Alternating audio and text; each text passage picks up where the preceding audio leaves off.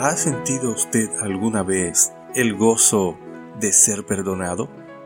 En la Biblia, en el Salmo 32, del 1 al 2, dice, Bienaventurado aquel cuya transgresión ha sido perdonada y cubierto su pecado. Bienaventurado el hombre a quien Jehová no culpa de iniquidad y en cuyo espíritu no hay engaño.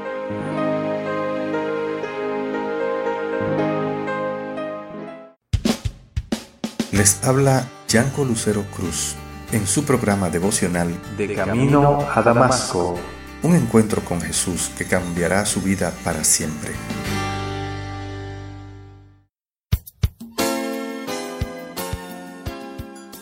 Amigo, amiga, déjeme contarle una historia que se encuentra en el segundo libro de Samuel, desde el capítulo 10 hasta el capítulo 12.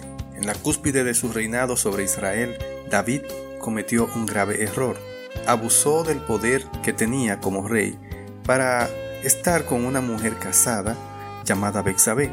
Luego, cuando ella quedó encinta, David hizo algo inconcebible. Lo arregló todo para que el esposo de Bexabé muriera en batalla, en un intento desesperado de esconder su pecado.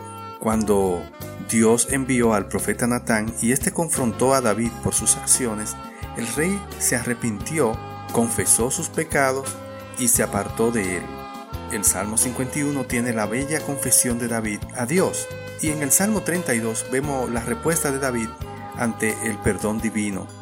Gozo, gozo que trae este perdón.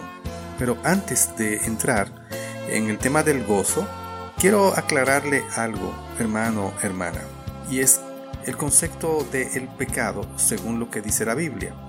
Y así es como lo define el pastor de mi iglesia. El pecado es todo aquello que pensamos, que sentimos y que hacemos que ofende y no le agrada a nuestro Dios.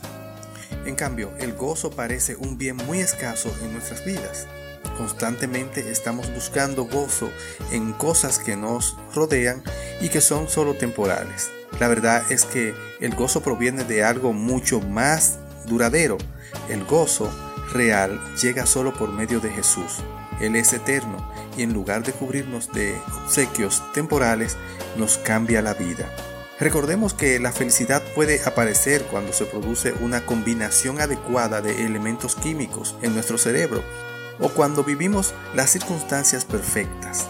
El gozo no depende de las cosas temporales, sino de lo eterno. Es la respuesta de nuestra alma cuando hallamos a Dios el gozo aparece cuando nuestros pecados son perdonados y nuestra relación con Dios es restaurada. David halló gozo cuando dejó el engaño.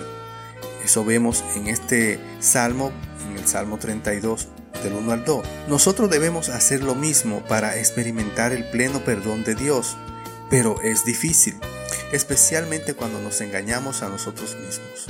Nos engañamos con relación al pecado porque decimos mi pecado no es tan malo o puede uno pensar que lo puede dejar cuando uno quiera.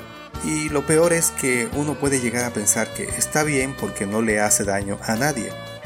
Así que obviamente ninguna de estas cosas es cierta.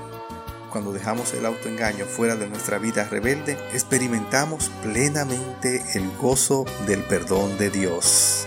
Amén.